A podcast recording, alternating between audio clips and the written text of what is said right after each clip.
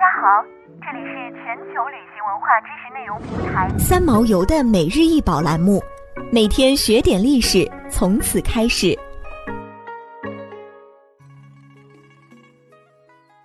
每天学点历史，从每日一宝开始。今天给大家介绍的是金镶无色蓝宝石帽顶，明代文物，通高七点五厘米，直径四点八厘米。二零零一年，钟祥市梁庄王墓出土。这一顶帽顶由金镶宝石复联底座和蓝宝石顶饰组成，复联瓣上有椭圆形大金托五个，存嵌宝石四颗，即红宝石一颗，蓝宝石三颗。仰莲瓣上有五个小金托，各嵌小红宝石一颗。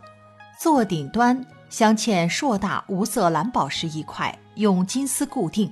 帽顶上一颗近二百克拉的橄榄形无色蓝宝石，是目前考古发现最大的蓝宝石。梁庄王墓共出土六件帽顶，均为金镶玉或宝石工艺。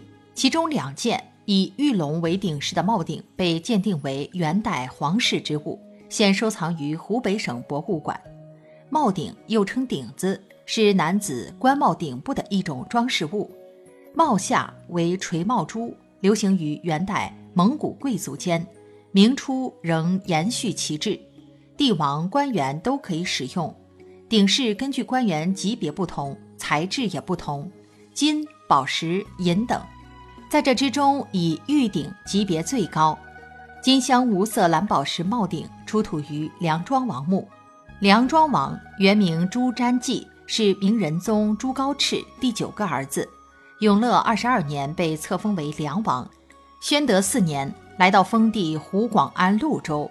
前任王妃去世后，梁王于宣德八年迎娶妃子魏氏。魏氏来自湖北襄阳的一个平民家庭。明代规定，后宫女眷只能从良家子女中选秀，后妃多出自民间。梁王与她十分恩爱，即使没有子嗣，也不再纳妃。正统六年，梁王薨。享年三十岁，谥号为庄，葬在封地内。悲痛欲绝的卫士本愿以身殉葬，当时皇帝劝慰他继续抚养梁王的两名幼女。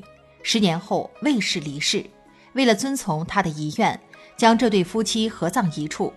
直至二零零一年梁庄王墓的发掘，让这段动人故事才被世人所知。